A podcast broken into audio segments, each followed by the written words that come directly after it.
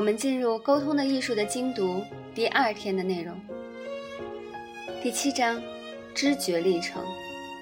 今日导读：昨天我们了解了沟通的必要性及沟通塑造自我的技巧。今天我们将学习影响沟通的三个因素：知觉、同理心、情绪，并学习如何控制这几个因素，以期提高我们的沟通技能。什么叫知觉？知觉就是你看到的世界是什么样子。那么，我们来讨论一个哲学问题，那就是：你以为的，就是你以为的吗？每个人根据自己的文化、经验和思想的不同，可能对同样的事物产生不同的知觉。那么，在沟通时，知觉差异就会给我们带来沟通上的挑战。你相信星座吗？你相信宗教吗？你相信风水吗？你相信中医吗？你相信外星人真实存在吗？这些问题都是朋友聚会时经常会为之大打出手、割席断交的经典话题。原因就在于每个人的知觉都有各自很多角度的差异。那么，如何在沟通中克服这些差异呢？首先，我们要认可世界所示与我们所知之间的差距。狗能闻到的气体味道你闻不到，海豚能唱出的歌曲你听不见，而皮皮虾能看到的颜色你看不到。发生在世界上的许多事情都超越了人类所能认知的范围。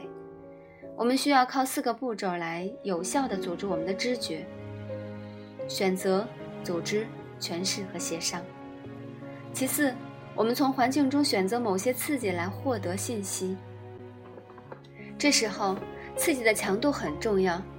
越强的刺激、重复的刺激、带有动机的刺激，越容易被我们获取。从这个角度来说，当你希望别人获取你的信息时，你可以大声地告诉他，这就是一个有效的刺激，足以成功引起注意。又或者，重要的事情要说三遍。从环境中获取信息时，我们要将它们组织成有意义的形式。每个人都有一套不同的方案来组织我们对于其他沟通者的印象。社会科学家称之为知觉基模。我们习惯用性别、职业、年龄、外貌等来区分别人，进而对不同的人采取不同的沟通方式。这就是由知觉基模塑造的。知觉基模在帮助我们更简化的。认识世界的同时，也容易让我们陷入刻板印象的陷阱。生活中，我们经常听到这样的声音：“男人都是怎样的？某个地区的人都是怎样的？处女座都是怎样的？等等等等。”一旦陷入了刻板的印象，人们就会将个别事件或者行为普遍化，从而来佐证自己的主观判断。刻板印象，人皆有之。一个有消除刻板印象的方法是，一个有效消除刻板印象的方法就是，把每个人都当做一个独立的个体去对待，具体问题具体分析，而不是一竿子打翻一船人。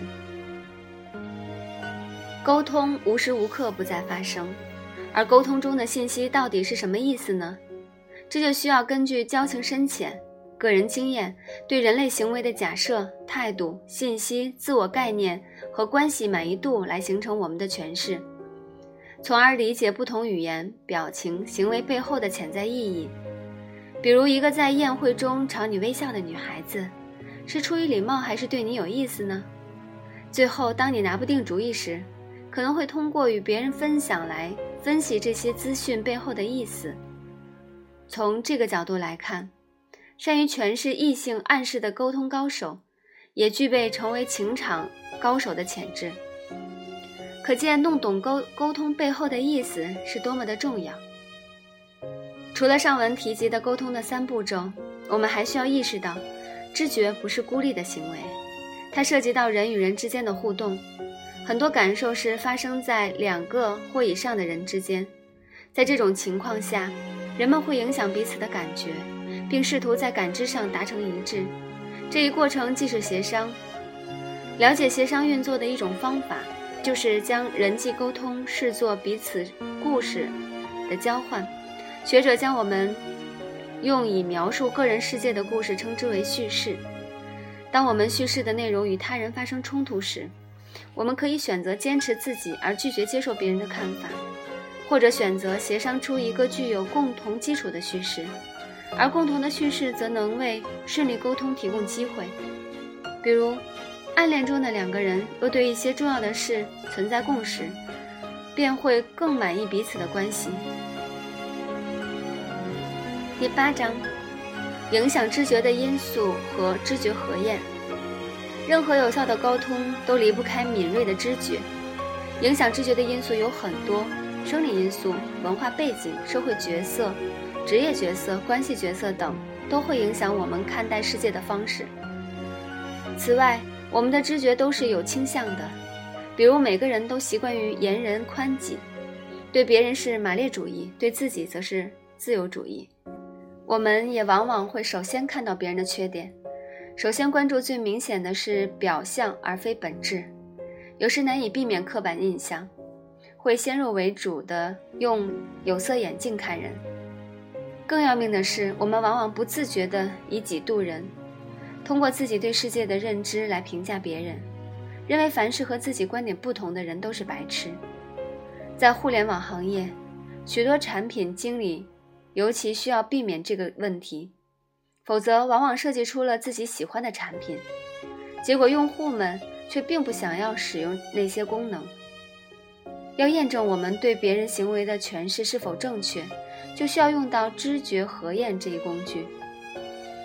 很多时候，我们都讨厌别人武断的话语，比如“你到底为什么生气”或者“快说实话”。这样的沟通方式很容易激发对方的防卫心理。谁说我生气了？凭什么说我在撒谎？面对诸如此类的回应，哪怕你的诠释是正确的，一旦对方产生防卫心理，也注定不会有什么好的沟通结果了。知觉检核的完整程序包含了以下三个步骤：描述你注意到的行为，列出。关于此行为至少两种可能的诠释，请求对方对行为诠释做澄清。比如说，你刚才关门很大声，我不确定你是否对我不满，还是说你只是比较匆忙？可以告诉我你真正的想法是什么吗？这种沟通方式是以真诚的相互了解为目的的。除了可以澄清暧昧的信息外，还可以通过维护对方的颜面。来减弱对方的防卫或攻击心理。第九章：同理心与沟通。如作者所说，知觉核验，呃，知觉验核是澄清暧昧信息的有效工具。很多时候，我们了解了对方的意思，却还是不能了解他人想法背后真实的原因。这时，我们就需要有一种更高级的能力，去设身处地的想他人之所想。那就是同理心。同理心是从另一个人的角度来体验世界，重新创造个人观点的一种能力。同理心意味着我们要把自己设想成他人，去切身感知他人的观点和情感，进而去真诚地关心他人。很多人容易把同理心和同情心混为一谈。同情心是你用自己的观点来看别人的困境，进而产生。悲悯之心，相反，同理心是指你用对方的观点设身处地的思考他的处境，进而感受、感同身受。很显然，富有同理心的人在沟通关系中更容易受到大家的欢迎。那么，如何才可以增强我们的同理心呢？作者在本文中提出了枕头法，他用五种立场来看同一项议题：我对你错，你对我错。双方都对也都错，这个议题不重要，所有观点皆有道理。这看似是一个老好人的站位，但其实是站在多方立场考虑问题的方式。生活中，我们习惯了以自我为中心，从个人的角度和经验去看待他人与世界，有时候甚至 认为自己的观点就是真理，不能够容忍不同的意见。枕头法的运用。我们让我们跳出非白即黑的二元价值观，切换到多元的视角，承认世界的多样性，是避免刻板印象的有效方法。坐井观天，井底之蛙这两个成语非常形象。生活在井底的青蛙，每天面对的头顶井口般的天空，以为这就是全世界。而事实上，当他有一天跳出井底，就会发现世界大有不同。第十章，什么是情绪？情绪在沟通中扮演着非常重要的角色。情绪稳定其实是一项非常高级而难得的能力，尽管这一点被许多人忽视。心理学家把这种理解和控制自己情绪的能力叫做情商、情绪智商。想想看吧，有一个动不动就生气的女朋友，或者动不动就吃醋的男朋友，是多么头痛的一件事。我们必须要了解情绪，而且学会管理情绪。情绪智商对于个人和人际关系的成功无疑起着重要的作用。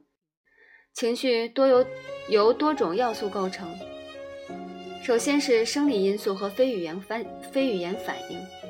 当我们产生强烈情绪时，可能会自然地出现心跳加快、瞳孔放大，并伴有脸红、出冷汗、语速加快等多种现象。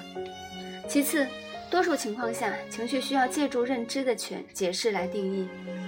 另外，情绪也可以通过直觉、直接的口语表达体现出来。有些情绪是基本的，比如喜怒哀乐；其他情绪则是两种或者多种情绪的组合。有些情绪是强烈的，有些则比较温和。第十一章：影响情绪的因素。影响情绪的因素也有很多，性格决定了一个人如何表达情绪。不同的文化和社会习俗的人在表达他们的情绪时也也是有差异的，尤其是负面情绪。比如美国人就特别敢爱敢恨，而日本人哪怕生气了也可能会跟你弯腰致歉。性别也会影响我们分享情绪时的积极性。一般来说，女性比男性更愿意分享自己的情绪。对袒露情绪所带来不良后果的恐惧。会导致人们隐瞒一些情绪，而受周围情绪感染，则可能会让你更容易吐露心声。过分压抑情绪和过激表达情绪，从生理上来说都是对健康不利的。从沟通效果上讲，大多也是如此。所以，我们应该学习如何建设性的表达情绪，这样除了有利身心外，还可以增进人际关系。首先，我们需要能辨认自己的情绪，清晰诚实地对待自己当下的心情。然而，这并不意味着你一定要把它说出来，也未必要有所行动。你可以理性地去思考、探究自己产生这样的情绪的过程本身，让自己知道你在恼怒什么，或者为了什么事情沾沾自喜，然后用口语化的表达，精确地阐明你的情绪。如果你。想去看一场电影，就不必对自己说“我觉得应该要看一场电影了”。如果你要描述给你的朋友，则要考虑到适当的表述，并表达的完整全面。比如说，当你讲到你的工作时，我觉得很无聊，而不是要说“我和你在一起很无聊”。分享多样的感觉，表达清楚前因后果。而不是只挑最负面的那一个去表达。最后，选择适当的时间和地点分享感觉也是至至关重要的。同时，还要选择最合适的沟通渠道。情侣间的小打小闹真的没有必要放到朋友圈里去。第十二章：管理困扰的情绪。为什么我们要管理情绪？因为情绪也分好坏。有些情绪是有助益的，有助于关系的有效运作；而有些情绪是无助益的，会降低有效运作的情况。盛怒、沮丧、惊恐、嫉妒，这些情绪几乎对人没有任何益处。你甚至可以极端一点的把它们理解为人类尚未在进化中剔除掉的情绪垃圾。这些情绪之中。有许许多是基于大脑杏仁核区域的生理反应和情绪记忆，所以我们需要通过反复的自身训练去克服这些无助意情绪。负面情绪也可能是非理性想法所引引起的，比如一些负面的自我内延。自我内延指的是根据某件事情自己引发的思考，而这种思考往往会导致实际的感觉和情绪。作者在书中举了一个很好的例子：当你从邻居家门口路过时，那个人朝你骂了一句你的绰号，你可能会觉得你做错了某事儿，惹到了他。从而感到受伤和心烦。换个情景，如果你路过精神病院，发现你的邻居在里面，并且骂了你的绰号，你可能会觉得他一定是得了精神病，从而产生同情和怜悯的情绪。自我内延的作用非常重要。同样一句“我爱你”，大多数人觉得这是真诚的话，会高兴；但有的人就会觉得他这么说。是想要操控我，然后生气，这就是非理性自我内延导致的情绪问题。在沟通时，我们要避免这一类情况。关于如何减少无注意的情绪，作者提出了理性情绪治疗法。我们要避免产生一些由完美主义、对他人赞同的极度渴望、对不良情况的侥幸心理、对因果关系的强行链接。对生活失去信心，以及对灾难预期的过度担心等情况所导致的负面自我内延，以更具逻辑的情境分析取代任何非语言思考，往往能减少无注意的情绪，从而能更有自信和更有效率的沟通。思考与讨论，我们今天学习了三次两章，知觉与情绪，其中有关同理心的内容。让人印象深刻。在人际交往中，你是喜欢从自己的角度出发看问题，还是愿意站在对方的立场去思考呢？好了，带着今天的问题，我们结束今天的阅读。我们明天再见。